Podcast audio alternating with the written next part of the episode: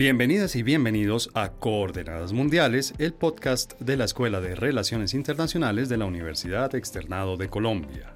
A juzgar por la vitalidad de las religiones y de su influencia actual en la política nacional e internacional, Nietzsche estaba equivocado.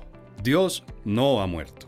Contrario a lo que este filósofo alemán anunciaba escandalosamente hace 140 años, los seres humanos mantenemos muy vivas las deidades y seguimos aún los preceptos de comportamiento que se han definido inspirados en ellas. La religión sigue teniendo cabida en la esfera privada de la vida de miles de millones de personas alrededor del mundo. También es determinante en la vida pública. De hecho, la religión es uno de los factores que siguen generando identidad y cohesión en la mayoría de sociedades alrededor del mundo y que al mismo tiempo son fuente de conflicto en la política interna y externa de los países. Hace 30 años, Samuel Huntington publicaba un ensayo, que un par de años después se convertiría en libro, en el que exponía su visión sobre las relaciones internacionales. Por supuesto, estamos hablando del choque de las civilizaciones. Basado principalmente en la identidad religiosa, Huntington señalaba que el mundo estaba dividido no en casi 200 países, sino en un puñado de civilizaciones y que éstas estaban destinadas a entrar en conflicto tarde o temprano las unas con las otras. Un lustro después, los atentados de Al Qaeda a las Torres Gemelas de Nueva York y al Pentágono en Washington parecieron comprobar trágicamente la hipótesis de Huntington. Sin embargo, tres decenios después, los focos de mayor preocupación internacional son dos conflictos, uno activo y uno latente, en los que se enfrentan actores pertenecientes a las mismas civilizaciones. Por un lado, la guerra entre Ucrania y Rusia, ambos países de la misma rama del cristianismo ortodoxo. Por otro, China y Taiwán, ambos de la civilización que Huntington llamó cínica con S, fundamentada en la filosofía confucionista. ¿Podemos afirmar aún que la religión es protagonista de los conflictos internacionales? Para responder esta pregunta y dimensionar la importancia de la religión en la política de este momento de la historia, y analizar la influencia que puede tener en la generación y en la resolución de conflictos nacionales e internacionales, nos acompañan Hernán Olano, Marcos Pekel y Marcial Sánchez, expertos en religión y política.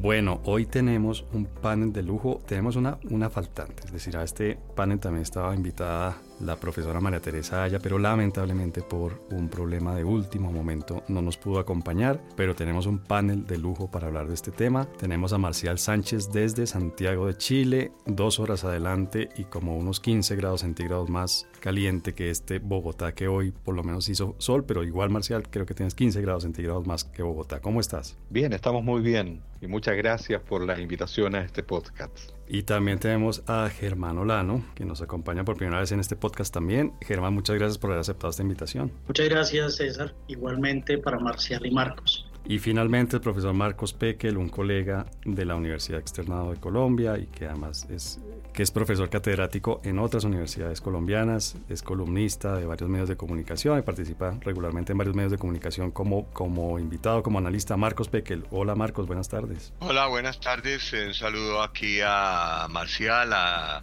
y a usted César y qué bueno estar en esto que fue mi casa por 25 años, la Universidad Externado de Colombia y un gusto compartir este tema tan interesante de este panel.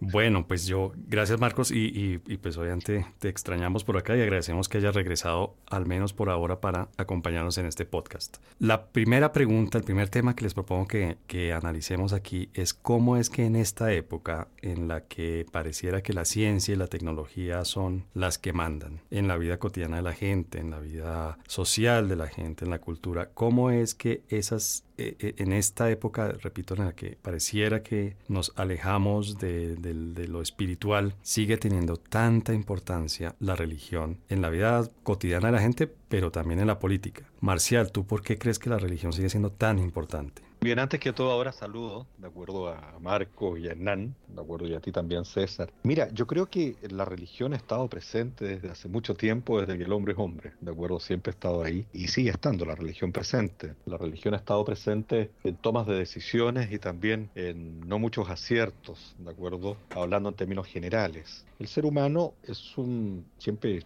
soy convencido que el ser humano es un ser espiritual, es un ser social y como ser espiritual tiende a creer eh, tiende a tener fe, ¿de acuerdo? Si tomamos eh, fe por fear, ¿de acuerdo? Creer desde hebreo, obviamente que tiende, ¿de acuerdo? A creer. Y si tiende a creer, tiende a creer en algo, en alguien. Y eso está presente hoy día. Ya está presente eh, Hoy día, en este mundo más bien secularizado, a lo menos en el mundo occidental, lo vemos eh, desde la intimidad, ¿de acuerdo? Desde la propia intimidad, eh, el hombre vive su religiosidad, pero también en el ámbito social siempre ha estado ahí. Marcos, tú coincides con Marcial, es esta necesidad, digamos, humana de, de siempre, una, una necesidad que, que, no es temporal, una necesidad temporal por creer lo que lleva a que las religiones hoy en día sigan siendo tan importantes, o más bien es hoy en día, en medio de lo que está pasando, que la religión es, por ejemplo, un factor de identidad. No, yo estoy de acuerdo con Marcial, la siempre es importante, incluso la forma en que se, se, se, formula la pregunta, ¿cómo es que en esta época me parece que es un punto de partida que no es el, el, el correcto? Pues la religión siempre ha estado, la religión es el forjador de civilizaciones, las religiones y sus instituciones han participado en la política siempre, siempre han estado presentes y hoy en día, en la tercera década del siglo XXI, la religión juega un rol preponderante en la política política, en el Estado y en las relaciones internacionales. Es quizás en los prejuicios que hemos desarrollado en algunos sectores en Occidente contra la religión lo que son lo que nos han creado un punto ciego de no entender el rol de la religión en la sociedad, César. Y tú, Hernán, eh, coincides con Marcos, o sea, la religión ha estado presente, no ha habido, no sé, uno tiene la idea que en la historia hubo una especie de pausa con la ilustración, con toda la época de la razón, con la llegada de la ciencia, digamos, como, como ese, ese motor principal del conocimiento y del entendimiento del ser humano. Hoy en día, siglo XXI, 2023, coincides con Marcos y con Marcial, la, la religión sigue siendo tan importante como lo fue en el pasado. Sí, efectivamente, la religión sigue gozando de cierta singularidad dentro de la sociedad y aunque hay algunas diferencias entre las religiones, la idea de que todas son iguales o equivalentes es algo que genera en últimas también conflicto en nuestros días y que lleva a un debate público tanto a nivel eh, culto como a nivel popular. Menos parece ser así en el mundo occidental donde todas las cuestiones teóricas y prácticas de que las religiones y sus características pueden suscitar predeterminadas por presupuestos emocionales e intelectuales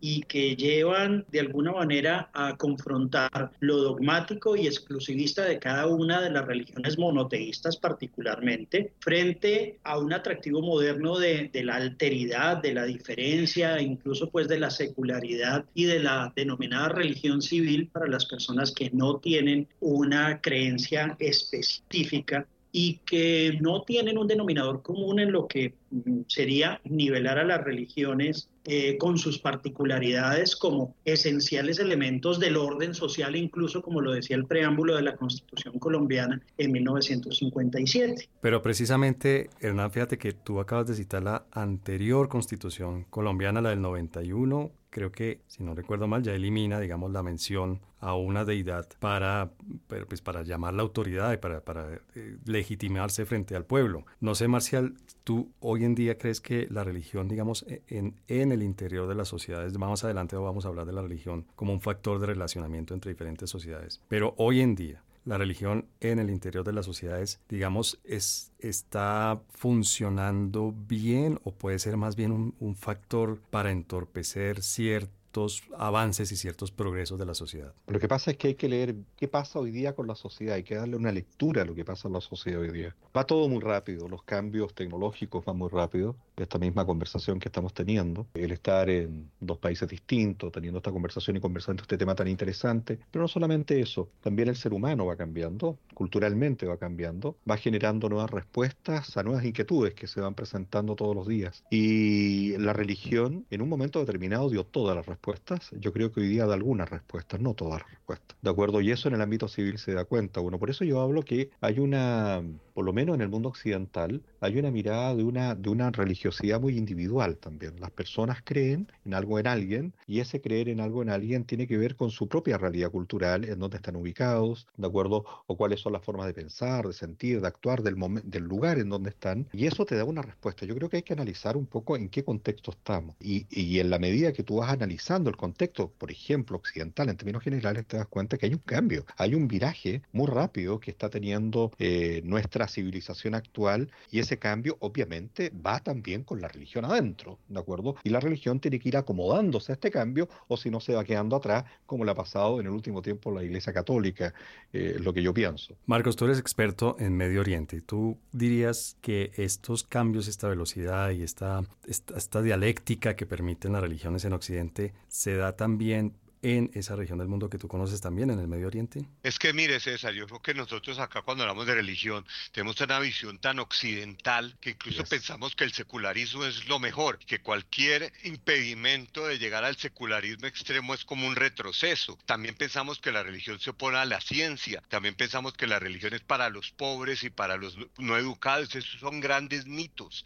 La religión es mucho más que eso. Y en esa visión occidentocentral, muy buena su pregunta, César, lo que decía antes, las religiones son distintas unas a la otra. Y no solo las religiones monoteístas en el Medio Oriente, en los países musulmanes, la sociedad construida alrededor del Islam como un todo, desde la época de, los, del profeta, de la época de los califas, la, la idea de separar religión de, de, de sociedades es, es, un espejismo, eso no existe. Puede existir un Estado que es más bien una importación colonial del colonialismo y el Estado trata de, eh, generar unas élites que por mantener tenerse en el poder, marginan a las religiones. Pero otra de las cosas que decían es muy importante, tenemos que ir a la India. La India no se puede concebir sin el hinduismo como un elemento central de identidad. Y a pesar de que la India, en su momento en la independencia, en 1947, se creó un Estado laico, lo que estamos viendo hoy en la India es un retorno de, natural del cauce de una sociedad donde el hinduismo es parte esencial de su identidad. Por eso creo que tenemos mal... Eh, mal entendido lo que es el Estado laico y mal entendido lo que es el rol de la religión por esa visión occidental de marginar y de vilificar a las religiones esas. Pero Marcos, eso no ha sido gratuito, digamos, es que en nombre de la religión y alrededor de esa idea que, de, cohesión y de identidad que ofrecen las religiones y que han ofrecido a lo largo de la historia, se han cometido muchos, no sé cómo llamarlo, excesos, excesos que han sido trágicos, ¿no? Incluso en la India, en el momento de la, de la independencia de la India, pues nosotros sabemos lo que sucedió entre India, Pakistán, Bangladesh hoy en día. Es que yo no estoy diciendo, César, que las religiones sean buenas. Usted piensa que el budismo, por ejemplo, es una religión de señores que andan con una bata safrón haciendo así todo el día. No, vaya a Myanmar y vea lo que están haciendo los monjes budistas. Vaya al Tibet. Las religiones son parte de la sociedad, parte de los conflictos. Es más, César, la mayoría de los conflictos hoy en día en el mundo tienen elementos religiosos. Puede ser que la religión sea un motivante, puede ser que sea el motivante. Pero claro, las religiones no son buenas. Las religiones son humanas, construidas por humanas, forjaron civilizaciones que pelearon unas con otras. La mayor falla georreligiosa del mundo entre cristianismo e islam hoy en día es un punto de conflicto en toda África y en otras partes. Y Hernán, tú coincides con Marco, la pues es decir, evidentemente la religión es algo humano y como humano es imperfecta, pero no habíamos logrado, digamos, domesticar un poco, domar un poco esas imperfecciones de las religiones y no estábamos, digamos, como, como civilización un poco más tranquilos en ese sentido. César, pues no es que sea mala para quien la practica, precisamente el atractivo moderno de la alteridad y de la diferencia no se puede percibir como un obstáculo a la hora de buscar un denominador común que nivele a las religiones como causantes del conflicto. Se piensa siempre en suma que el hombre y la mujer son seres religiosos y que esta cualidad es un propio que les pertenece y que les pertenece también con otras propiedades personales innatas como son la sociabilidad o la capacidad del lenguaje o los derechos humanos y el núcleo esencial de todas las religiones y lo que designemos como judaísmo, islam, cristianismo o budismo, pues en últimas tiene también unos contenidos éticos cuestionables de pronto según las diferentes regiones del mundo, pero que en términos más populares y sencillos buscan es que el hombre y la mujer sean seres buenos y que se comporten bien. Sin embargo, pues hay factores que no les permite hacerlo y que mm, pues eh, hacen que ese encadenamiento de ideas y deducciones de todas las tradiciones religiosas no se vuelvan en últimas un camino convergente hacia un mismo objetivo y no eh, pues no haya una posibilidad de encontrar un mundo tranquilo en el ejercicio propio de cada una de las religiones dentro de, no de un laicismo, sino una aconfesionalidad dentro de los estados. Pero dentro de esa aconfesionalidad, una palabra difícil de pronunciar, en la que tú pronunciaste muy bien, aconfesionalidad. Dentro de esa aconfesionalidad y ese laicismo, eh, Marcial, uno ve que hay sociedades en las que la religión es un elemento de excesiva cohesión y de, excesiva identidad y se convierte en un motor de rechazo, de rechazar al diferente, de rechazar al otro. Estamos hablando, por ejemplo, de identidades y preferencias sexuales. Estamos hablando de gente que se identifica con otras religiones o que se identifica como no religiosa, ¿no? Eso es algo que sigue siendo, digamos, muy común y muy, muy frecuente alrededor del mundo. Obviamente, pues no todos los países católicos son iguales, no todos los países musulmanes son iguales, no todos los países eh, en donde se practica el hinduismo, el budismo son iguales, pero uno sí podría ver que allí, más bien una pregunta, lo formulo como pregunta, uno podría decir que allí donde la religión está más presente en la sociedad, también está más presente, digamos, la dificultad para aceptar al otro. Hay un tema que yo creo que es importante. Nosotros estamos en Occidente y miramos desde Occidente. Si nosotros estuviéramos en Oriente, miraríamos desde Oriente. Y eso es clave. Este programa se ve desde Occidente. Y desde ahí yo creo que lo que dijo Hernán recién, lo que ha dicho Marco, absolutamente de acuerdo. No tengo, no hay, no hay nada en que pueda estar en desacuerdo. Lo que sí yo creo es que es importante entenderlo bajo aspectos culturales. Es decir, hoy día el mundo, el mundo occidental está girando de una forma distinta. Hay un tema que yo creo que es clave, yo creo que lo podemos conversar con Hernán y con Marco y también contigo César, que tiene que ver con la intromisión de, en el mundo occidental de, por ejemplo, el Islam, en el mundo europeo, ¿de acuerdo? Y también en los países latinoamericanos, como va llegando, ¿de acuerdo? El mundo del Islam, y va llegando eh, no diciéndolo mal, ni diciéndolo bien, sino va llegando. Entonces se empieza a provocar este choque, es un choque cultural, o mejor dicho, un encuentro cultural entre dos religiones que más que han tenido eh, puntos de vista distintos o enemistades distintas, han tenido contextos distintos históricos en base a hechos puntuales. Y eso yo creo que es fundamental. Y ante eso, obviamente, sigo con tu, con tu, con la respuesta a tu pregunta. Así yo creo que al final, eh, en el mundo que hoy día vivimos, claro que hay grandes temas que tú los estás colocando sobre la mesa, y esos grandes temas hoy día el mundo occidental los puso sobre la mesa y hay muchos países que están legislando, básicamente el mundo homosexual, en fin, y hay religiones hasta la propia Iglesia Católica que todavía no se encuentra con esos temas eh, desde el punto de vista de la religión, ni tampoco el mundo musulmán se encuentra con esos temas, pero la sociedad va y avanza ¿de acuerdo? Y, en, y esta sociedad que va y avanza eh, va mucho más rápido muchas veces que las propias religiones. Pero yo insisto en este tema, ¿de acuerdo? De esta intromisión hacia el mundo occidental de otras religiones y ahí estamos frente a un tema clave. Y yo creo que por eso este podcast es importante, porque hoy día la religión debe ser punto de encuentro, como dijo Marco en un momento, en todo en toda instancia, no solamente en las guerras, sino en las discusiones, ¿de acuerdo? Y también en las relaciones diplomáticas de los países. Y no muchas veces se tiene en cuenta. Y eso es clave, es clave. Y yo creo, yo creo Marcos, que, que en América Latina por lo menos nosotros tenemos un ejemplo de, ese proceso que menciona Marcial, que lleva siglos aquí, no sé, tres siglos, cuatro siglos, y es todo lo que conocemos como sincretismo, ¿no? Es decir, aquí obviamente tenemos, somos, éramos mayoritariamente católicos, hoy en día hay otras, otras, eh, otras ramas del cristianismo que predominan o que empiezan a predominar en algunos países, pero finalmente nosotros logramos aquí en América Latina un sincretismo que pareciera darle la razón a Marcial. Yo creo que América Latina la religión y el idioma no son de aquí. Acá tenía, había oh. unas comunidades indígenas, las desculturizaron, ese es un término para los que enseñamos religión que lo conocemos bien, y nos trajimos de España todas las cosas buenas y malas, ¿no? este, y la religión católica llegó acá, a Norteamérica llegó, pues, eh, los primeros que llegaron fueron quizá los calvinistas, y, y forzaron la religión como una forma de colonialismo, porque la religión y la lengua fueron la herramienta principal del colonialismo europeo. Si usted ve el mapa de los países cristianos hoy en día, o de los países, eh, usted va a ver que eso fue la colonización que generó, llevó el cristianismo como una herramienta de la colonización. América Latina es, es interesante eh, en, el tema de que los estados aquí, eh, la influencia de la religión sigue siendo muy importante en la sociedad, sigue siendo acá, incluso la constitución del 91, César, habla de Dios y menciona la palabra de Dios, en la Constitución se menciona, fue un debate duro en la Asamblea Constituyente, distinto pues a la Constitución anterior, pero mire el horror de la religión cada vez más creciente, desde la elección de Bolsonaro en Brasil a través de las iglesias evangélicas, hasta el rol de la Iglesia Católica en la solución de conflictos, hasta el rol de los evangélicos en Guatemala, hasta el rol de la Iglesia Católica en la dictadura argentina y chilena, donde todavía sigue siendo producto de debate, la iglesia no y el rol de la iglesia católica en la revolución sandinista, que eso fue clave absolutamente que la iglesia mientras que la iglesia en Polonia luchó para acabar con el comunismo en América Latina, esa misma iglesia católica luchó para traerlo. Entonces es parte de, la, de los mitos frente a la iglesia que tenemos que hacen que sea que necesitemos en nuestra disciplina César estudiarla más.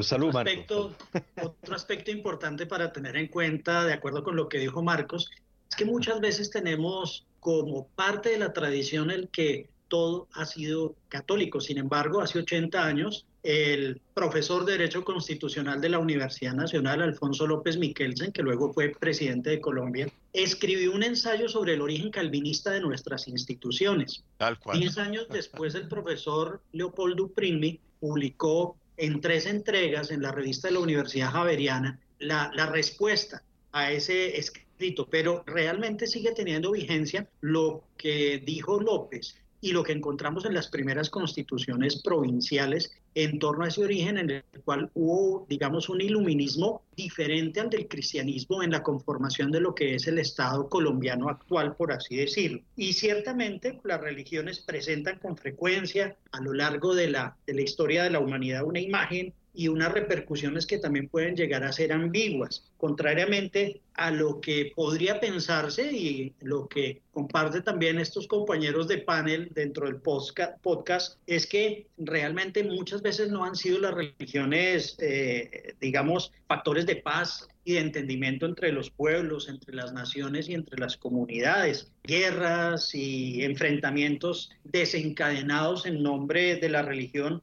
han desolado territorios y han llevado también pues mucha muerte y desgracia tanto a los beligerantes como a los inocentes. Son muchos los que se preguntan hoy en día si las religiones unen o separan a las personas y la experiencia de los tiempos presentes en muchos lugares del planeta pues no ha silenciado ese tipo de interrogantes y en una época de secularización dentro de este mundo occidental la humanidad continúa viviendo sin embargo los efectos tanto positivos como negativos de la religión.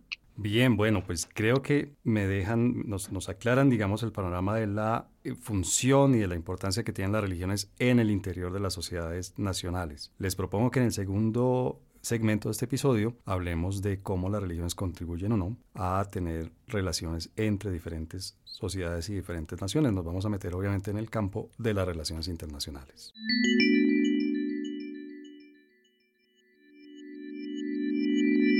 Bueno, uno, cuando uno revisa este tipo de datos como el que les voy a dar a continuación, se da cuenta de lo viejo que está. En 1993, Samuel Huntington publicó un ensayo un ensayo en la revista Foreign Affairs sobre el choque de las civilizaciones y en el 96, 1993, haciendo cuentas rápidas, fue hace 30 años. Y en 1996, a partir de ese ensayo y de todo el movimiento que generó ese ensayo, Huntington publicó un libro precisamente dedicado a ese tema, el choque de las civilizaciones. Y un factor que jugaba un papel muy importante en esa visión que tenía Huntington de cómo estaba dividido el mundo eh, geopolíticamente, si se quiere era precisamente la religión. Uno, Marcos, hoy en día, en el 2003, 30 años después, puede decir que Huntington estaba en lo cierto, estaba medianamente en lo cierto, estaba medianamente equivocado o estaba totalmente equivocado al entender el mundo, el planeta, dividido por unas civilizaciones que correspondían más o menos a ciertas religiones eh, principales. Mire, César, usted sabe que yo vengo de la ingeniería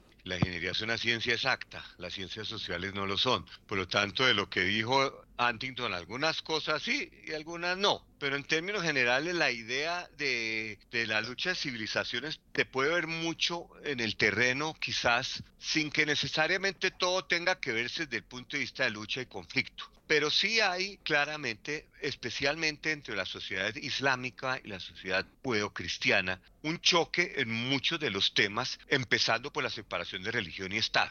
Si no tenemos lo que ocurre en Turquía hoy, por ejemplo, Turquía fue un país que fue laicizado a la fuerza esquemalizado y hoy en día está volviendo a su cauce. Y, y yo que he ido tantas veces allá, cada vez que voy, cada vez veo más mujeres, por ejemplo, vestidas con hijab o vestidas a la usanza islámica, sin que sea obligatorio hacerlo. Entonces, ¿en, en qué puntos existe ese conflicto de civilizaciones hoy? Unos que mencionaron acá, el matrimonio homosexual, el, el tema del aborto, el tema incluso de la misma democracia y el tema de la separación de religión y Estado. Hay países que se puede pensar que tienen cierto elemento de laicismo como Egipto, pero para ser presidente hay que ser musulmán, eso está en la constitución. Entonces hay ciertos elementos que sí diferencian, o sea, hay varios que diferencian a Occidente de, de, del mundo islámico, entre otras porque en Occidente llevamos la separación de religión y Estado a extremos, quizá comenzando en Westfalia, pero quizás mucho después, a extremos que eran irreales con lo que son las sociedades. Y termino con esto, el referendo europeo en el año 2005 para la nueva constitución, donde se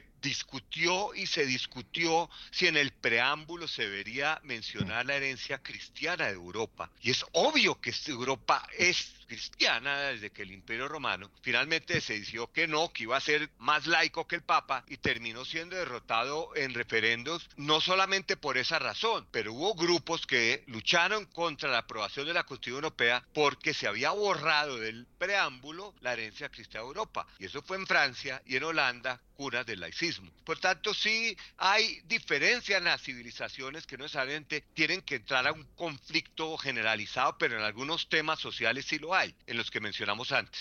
Tú coincides con Marcos Marcial. Hoy en día, hoy en día la religión sirve para hacer ese mapa de civilizaciones y diferenciar, digamos, una de la otra, así sea una relación de conflicto o de cooperación o de convivencia pacífica. Sí, tú puedes generar un mapa, tú puedes tomar un mapa, puedes efectivamente decir qué religión impera en cada lugar. Ahora, si ese mapa tú después lo tomas y dices qué religión ha imperado en ese lugar, también es más interesante aún porque ahí notas los sincretismos. Ahora, si a ese mismo mapa tú le agregas las imposiciones de esas religiones, ¿de acuerdo? En esos mismos lugares tú te vas a dar cuenta que más que sincretismo había una imposición religiosa. Bueno, todo eso obviamente tú lo puedes generar en un mapa hoy día, lo puedes mirar. Y yo estoy, soy muy, insisto, soy un convencido. Yo creo que el que ve relaciones internacionales y no tome el aspecto religioso está, está creo sinceramente que comete un grave error. Eh, hoy día se agradece que las universidades europeas y también varias universidades latinoamericanas en el mundo de los estudios internacionales, eh, este tema está sobre la mesa y tiene que estar sobre la mesa porque es un tema a discutir, porque es muy distinto cuando yo me siento a una negociación de todo tipo con una persona que viene del Oriente, que viene de Occidente, eh, hasta cuando yo pongo el vaso sobre la mesa, ¿de acuerdo? No estoy hablando un idioma que podemos hablar inglés, ¿de acuerdo? Pero desde yo coloco el vaso sobre la mesa, o cuál es la primera pregunta que voy a hacer, o cuando entra el tema de la familia, o si no entra el tema de la familia. Es decir, yo creo que el mundo hoy día es muy diverso, ¿ya? Y, pero ese mundo muy diverso, el tema de la religión está absolutamente dentro de este mundo, y el que no crea que no está, está equivocado quiere generar un mundo a su propia imagen, creo yo. Y ahí vienen muchos laicistas, ¿de acuerdo? Que creen que esto es todo laico, ¿ya? Y lo ven así. Estamos muy equivocados. Yo creo que Marco habló de Bolsonaro, ¿de acuerdo? Estoy absolutamente de acuerdo con lo que pasó con Bolsonaro. El caso chileno, por ejemplo. Uno puede decir muchas cosas. En Chile ah, la, religión católica ha tenido muchos problemas, el tema de los abusos, en fin, todo esto. Pero al margen sigue efectivamente imperando un 70% de personas que tienen fe, ¿de acuerdo? Y siempre cuando llegan a un lugar, ¿de acuerdo? O hay un, y tiembla mucho en Chile, empieza el terremoto, Virgencita, por favor, apiádate de mí. Es decir, siempre está ahí en lo cultural, ¿de acuerdo? Pero también en las relaciones. Y el que deje fuera eso, insisto, ¿de acuerdo? Creo que comete un grave error. Siempre ejemplos y contraejemplos, por supuesto. Y Hernán, yo precisamente voy a hacer aquí un poco el papel, creo, yo no sé si esa expresión sea válida en este episodio, pero voy a hacer un papel, el papel de abogado del diablo. Y voy a, aplicarte un poco la lengua diciéndote, mira, en este momento la guerra... Vamos a entrar en ese tema entonces, en el tema... En el, en el tema del otro lado. ¿no? No, no, no, simplemente, simplemente, es una expresión. Pero mira, eh, te, decía Hernán, eh, voy, a, voy a picarte un poco la lengua, es decir, voy a proponerles a ustedes que miremos, por ejemplo, hoy en día, él no es el único, pero el principal conflicto internacional que hay es entre Rusia y Ucrania, dos países culturalmente cercanos, dos países que profesan la misma religión, el eh, cristianismo ortodoxo ruso, y sin embargo, uno no entiende allí, es decir, yo diría que para explicar ese conflicto puntualmente, ese, pero puede ser tal vez la excepción, y es precisamente lo que te quisiera proponer que discutamos aquí, para entender ese conflicto, pareciera que la religión no sirve, no es útil para entender qué es lo que está pasando entre Ucrania y Rusia. ¿Tú qué opinas? Bueno, yo ahí sí le cedería la palabra a Marcos, que está más cercano con, al tema, porque yo soy canonista y lo que podemos decir también es que está, hay una diferencia desde hace mil años en torno a lo que es el patriarcado ortodoxo de Moscú, que apoya realmente lo que dice el presidente ruso. Pero Marcos lo puede analizar más claramente y estaba haciéndonos acá las señas sobre ese particular. Pues está, eh, está que se habla, Marcos, lo vimos. Que desde, la, sí, sí, desde el 2014 la Iglesia Ortodoxa Ucraniana rompió con Moscú, antecéfala, y se unió a la Iglesia Ortodoxa en Constantinopla. No es el centro del conflicto, pero es una parte esencial del conflicto. El patriarca Kirill de la Iglesia Ortodoxa rusa hace casi que parte del gabinete ministerial de Putin. La Iglesia Ortodoxa rusa es una de las herramientas claves de la política exterior rusa y el rompimiento entre la Iglesia Ortodoxa ucraniana y la Iglesia Ortodoxa rusa a raíz de la anexión de Crimea es una muestra de que por más que se quiera, la religión juega un rol importante. Y para ambos, para Putin, el apoyo de Kirill, Kirill ha sido donde el día de mañana Kirill cambie de opinión y al ver tantos muertos en Ucrania y diga que la guerra fue injusta, es un golpe mortal para Putin. Él necesita el apoyo de su iglesia, porque la iglesia ortodoxa rusa es parte del Estado ruso. Hernán, a ti como canonista y como experto en la iglesia católica, seguramente has notado que hay todo un revisionismo histórico alrededor del papel de la iglesia católica en los últimos cinco siglos, sin exagerar, por lo menos cinco siglos, alrededor del papel de la iglesia católica. ¿Qué tan bien o mal ganada está, digamos, la fama que ha tenido la Iglesia Católica de ser una iglesia guerrerista, de ser una iglesia de conquista, de expansionista, colonialista. Hoy en día estamos hablando de una iglesia católica totalmente diferente a la del pasado o todavía tiene rasgos de eso que muchas personas acusan a la iglesia católica. Pues es muy distinto verla hoy en día la película sobre Miguel Ángel cuando Julio II aparecía con armadura llegando a Roma. Claro. Y, y a lo que sería hoy ver al Papa Francisco dirigiéndose a sus colegas en los encuentros ecuménicos de Asís. Sin embargo, ¿de dónde viene, eh, digamos, una actualización en torno a la Iglesia Católica? En el pontificado de Juan 23, cuando la doctrina de la Iglesia empieza a dictarse a través de las encíclicas, no solo para los bautizados, sino para hombres y mujeres de buena voluntad. Eso buscó de pronto acercar hacia otras religiones con el espíritu que luego se desprende del Concilio Vaticano II. Sin embargo, también del concilio vemos cómo surge una iglesia en últimas más combativa por las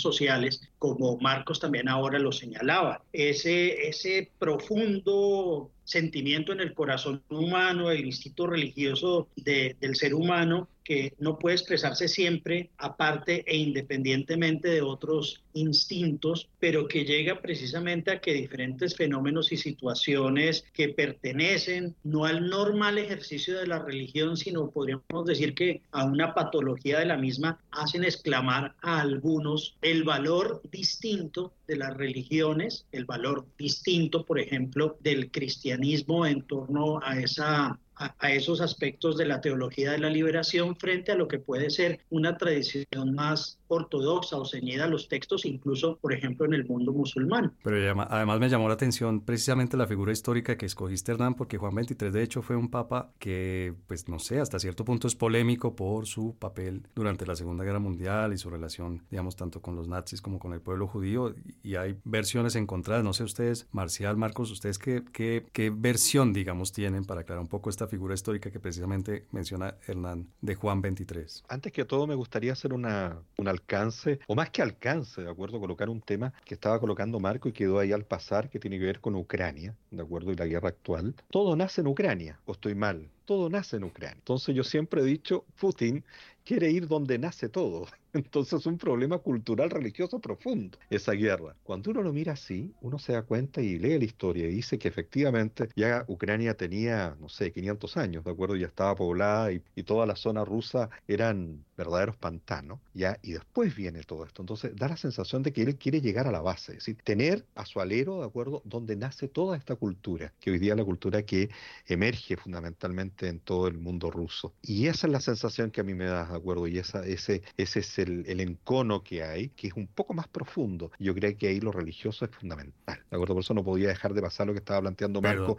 en base a ese aspecto. Ya después te contesto porque me interesa mucho el tema de Vaticano II y todo eso. Claro, te propongo que nos quedemos un momento allí. Entonces tú coincides con Marcos que a pesar de que uno creería que la guerra entre Ucrania y Rusia, que es un ejemplo que tenemos hoy en día frente a los ojos, a pesar de que la guerra entre Ucrania y Rusia tiene unos elementos geopolíticos, militares, de expansión de la Unión Europea por un lado, de bueno, de la política interna tanto rusa como ucraniana, el factor religioso es indispensable para entender lo que está sucediendo. Claro que sí, lo que pasa es que eh, los que estamos acá sabemos que una cosa es lo que te muestra, pero otra cosa es lo que realmente es en un conflicto y lo que realmente es lo que está por abajo, el andar. Y yo creo sinceramente que esto es lo que está por abajo. Estas son las reales intenciones en lo profundo, ¿de acuerdo? Que ya es un tema de la forma cultural, que si tú lo miras desde Occidente, obviamente que lo ves distinto. No, no, los analistas saben que es así. Por eso tampoco la intromisión no ha sido tan directa, ¿de acuerdo? Porque ahí habría que ver todo lo que ha pasado con el mundo polaco la historia, o todo lo que ha pasado con todo, todo, el entorno, eh, desde el mundo, no sé, desde el mundo normando. Es decir, cuando tú te empiezas a mirar toda esta historia,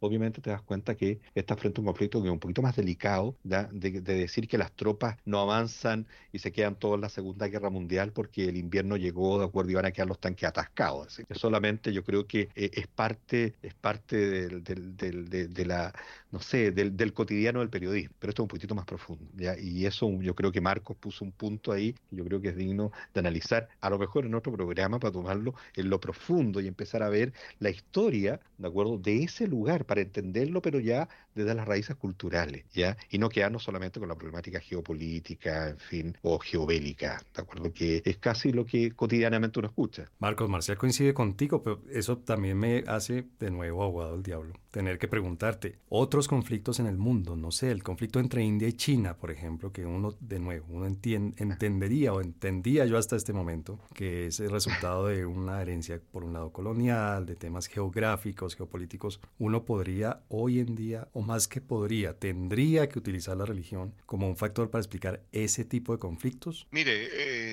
nos dejó empezados con el tema del conflicto Vaticano II. Ya volvemos allá, ya vamos a volver. ahí. ahí estamos todos. Porque eso sí es fascinante.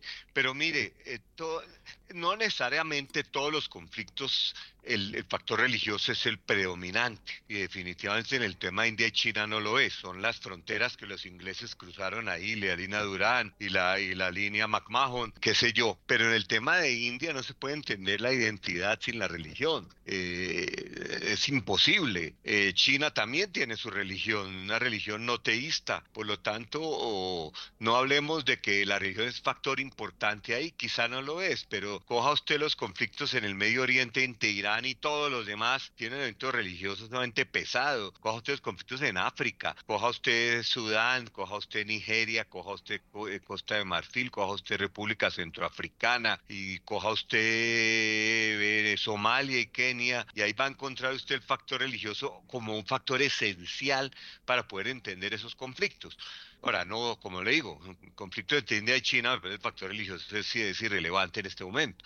Eh, en otros es más. Y Hernán, en América Latina, en Colombia en particular, pero en otros países de América Latina, la religión es, es importante, es indispensable, de nuevo, crecería la palabra, indispensable para entender lo que está sucediendo en la política y en, la, y en las sociedades latinoamericanas. Sí, realmente entendida también la religión como ese conjunto de, de, prácticas armónicas, de doctrinas en las que el creyente establece una relación personal con Dios y en las cuales pues hay episodios bastante simpáticos en torno a nuestra propia cultura colombiana. Recordemos, por ejemplo, cómo en 1812 el general Nariño proclama como generalísimo de los ejércitos al Jesús Nazareno de la iglesia de San Agustín y lo saca en procesión ante lo cual los federalistas, estaba esa lucha entre si éramos centralistas o federalistas, los de federalistas deponen las armas porque prácticamente todos ellos, campesinos, boyacenses, antioqueños, criados dentro de ese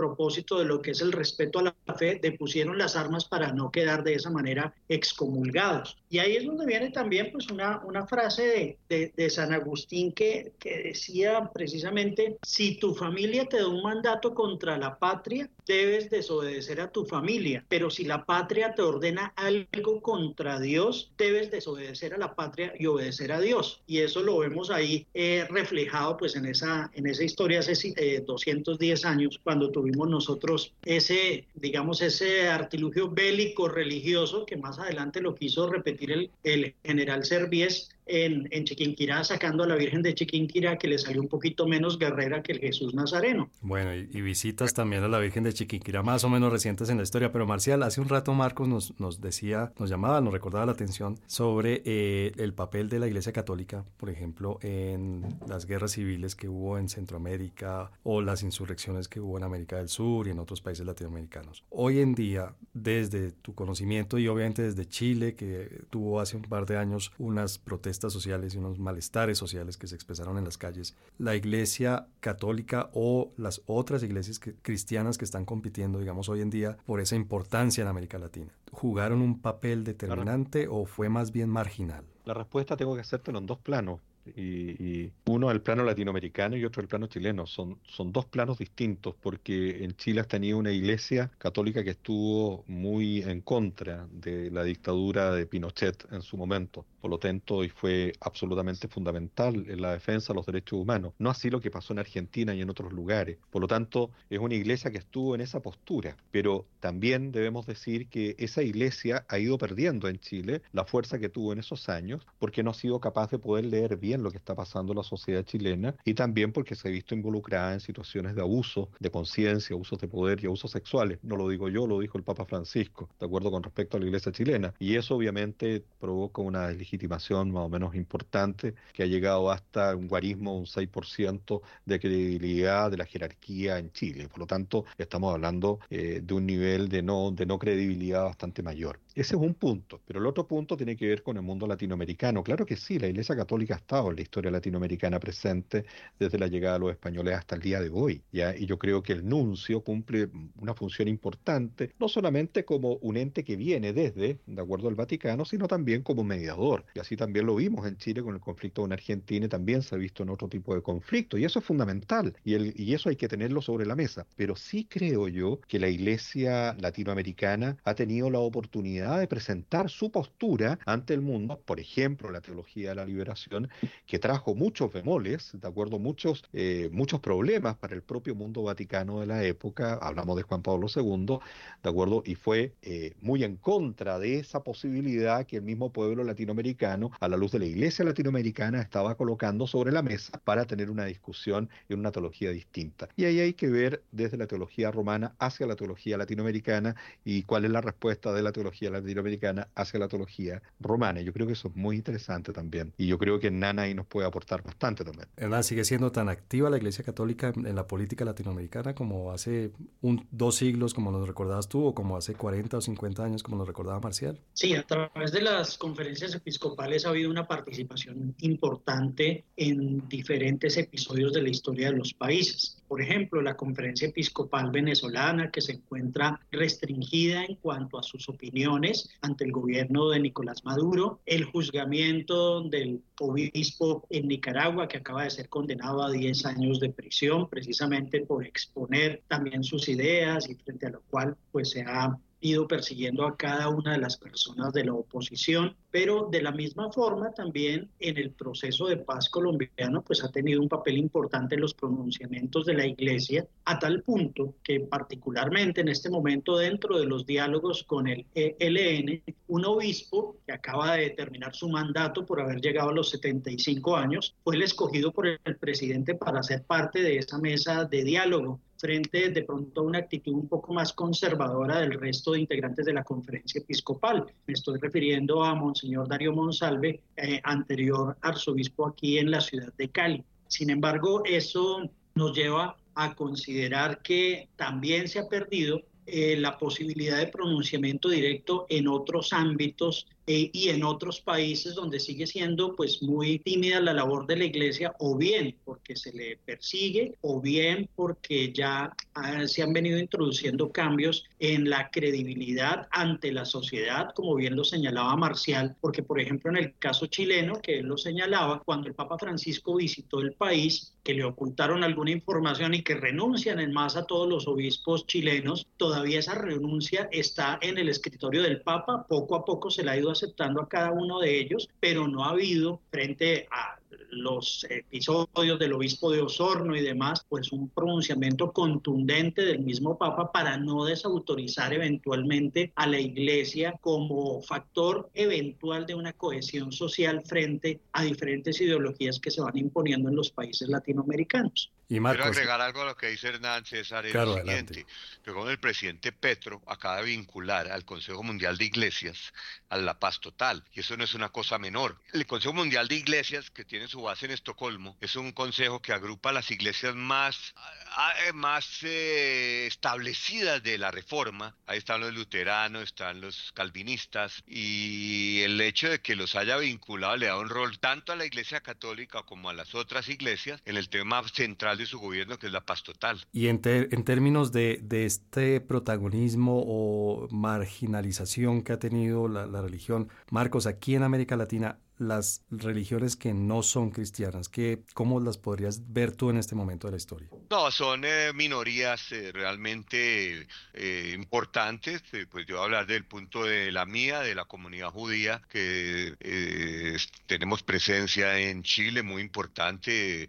Allá tengo muchísimos amigos de la comunidad judía de Chile, en Argentina, donde está la mayor comunidad judía. Musulmanes también, principalmente también Argentina, pero eh, son realmente minorías que lo, lo, que más buscan es la preservación de la libertad de cultos y la posibilidad de, progresar en, en, un continente donde son realmente una completa minoría. Es interesante que ese fenómeno de antisemitismo que estamos viendo en todo el mundo no existe de esa manera igual en América Latina. Sí existen prejuicios, pero no ha habido actos de violencia contra comunidades judías ni musulmanas en América Latina. Son minorías. Yo creo que es si hay un tema que es importante analizar en algún momento y son las religiones ancestrales, porque creo que están volviendo a buscar su lugar bajo el sol. Fueron reprimidas, fueron reprimidas en toda América, en Norteamérica, más incluso que acá, y están buscando su lugar bajo el sol y ahí creo que vamos a ver unos años interesantes en lo que puede también convertirse en un conflicto por la narrativa y el lugar de las confesiones ancestrales. Y, ese a mí me parece muy importante lo que dice Marcos, porque precisamente en desarrollo del Sino de la Amazonía se ha pensado en un rito panamazónico, en el cual se integran valores ancestrales en el desarrollo de la liturgia cristiana. Y se Ahora, dentro de lo que también decía Marco, y tú planteas, perdona César, adelante, dentro de lo que decía Marco, hay un tema que yo creo que es fundamental. Yo creo que la iglesia, es decir, o mejor dicho, Latinoamérica sigue siendo cristiana, y el que crea lo contrario, no le digo que está equivocado, sino que lea mejor, ¿de acuerdo? Eh, lo que está sucediendo. Lo que pasa es que hay una transformación del cristianismo dentro del mundo, dentro del mundo latinoamericano y eso es bueno observarlo. Si tú ves esa transformación, da la sensación de que efectivamente el cristianismo latinoamericano quiere seguir, ¿de acuerdo? Planteando puntos de vista y ahí está el ejemplo de Hernán con respecto al tema de la Amazonía, ¿de acuerdo? Ahí se presenta una estructura donde se habló hasta el tema del celibato, que, bueno, no prosperó, ¿de acuerdo? En ciertos lugares que no hubiese celibato para poder efectivamente llevar el mundo, eh, llevar la palabra de Cristo a esos lugares donde no se podía llegar. Eso no prosperó, pero sí prosperaron otras cosas dentro de lo que decía Marco, que son estas culturas ancestrales. Y esas culturas ancestrales, obviamente, no lo hemos colocado hoy día en el tapete sobre la mesa, pero yo creo que van a ser muy importantes de aquí a unos 15 años en el contexto de las relaciones internacionales, porque ya se están haciendo ver y más aún se están haciendo sentir, ¿de acuerdo? Ya hace un tiempo, pero con mucha más fuerza en otros países donde no se sentía. El caso Chile, por ejemplo. Bueno, pues les ya, quedan desde ahora invitados a ese episodio en el que trataremos ese tema de religiones no cristianas, dentro de ellas obviamente las religiones ancestrales. Por ahora, démosle fin a este segmento y vamos al siguiente de las recomendaciones. La recomendación bibliográfica de Coordenadas Mundiales. Bueno, Hernán, ¿tú qué le recomendarías consultar?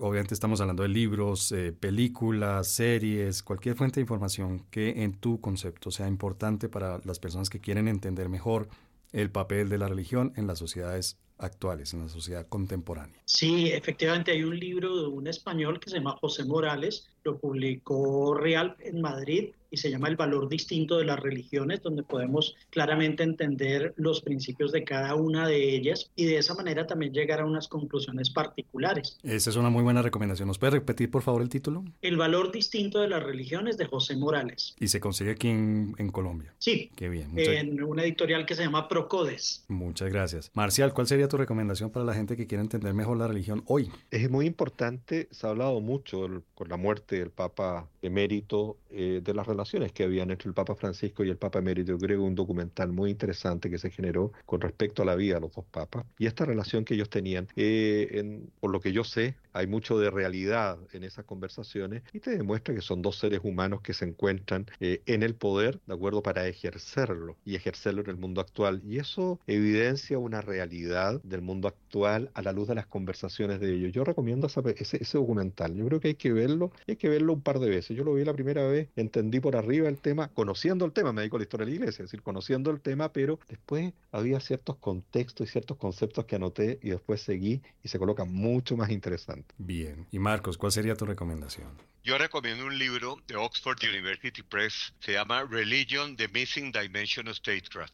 Eh, religión, la dimensión que faltante de la construcción de Estado. Y es un libro de casos, 30 casos distintos, muchos que no hemos pensado, algunos los tocamos acá, sobre cómo la religión ha sido tan importante en temas como derrocar la la dictadura en Filipinas, como acabar con el apartheid en Sudáfrica, como la iglesia reformada holandesa pidió disculpas por haber apoyado el apartheid. Casos, casos, casos, casos que terminan defenestrando esa idea que tenemos en Occidente, los académicos, de que la religión, ese libro es muy bueno. Repítenos por favor el título si está amable. Religion, The Missing Dimension of Statecraft de Oxford University Press. Muchas gracias. Bueno, señores. Al margen, recomiendo, recomiendo los dos libros.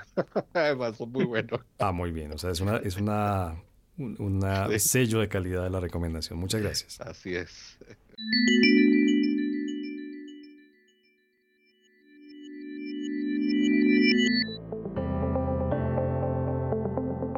Bueno, señores, pues hoy la verdad fue muy difícil llevar esta conversación porque a cada paso que dábamos se abrían unas posibilidades de diálogo enormes, de temas muy interesantes que tienen que ver con esto de la política nacional, de la política internacional y del papel que la religión cumple hoy en día en esos dos aspectos de la vida de los seres humanos. Quedamos debiendo obviamente nuestro tema de Juan 23, el Concilio Vaticano II, todo esto quedará para un episodio posterior y también queda para un episodio posterior el papel de las religiones no cristianas en América Latina, las ancestrales, las no cristianas eh, judía, musulmana y otras que tienen presencia en este continente. Entonces desde ya quedan ustedes invitados a esos dos episodios. Por ahora solamente me resta agradecerle a Marcial allá en Santiago de Chile su, su presencia, su conexión a, este, a esta grabación del podcast Coordenadas Mundiales. Muchas gracias Marcial por habernos acompañado. No, gracias a ti por la invitación además. Desde el otro Santiago, si entendí bien, Santiago de Cali, Hernán Olano, ¿verdad? Estás en Santiago de Cali, en Cali. Sí, hoy estoy por acá en Cali.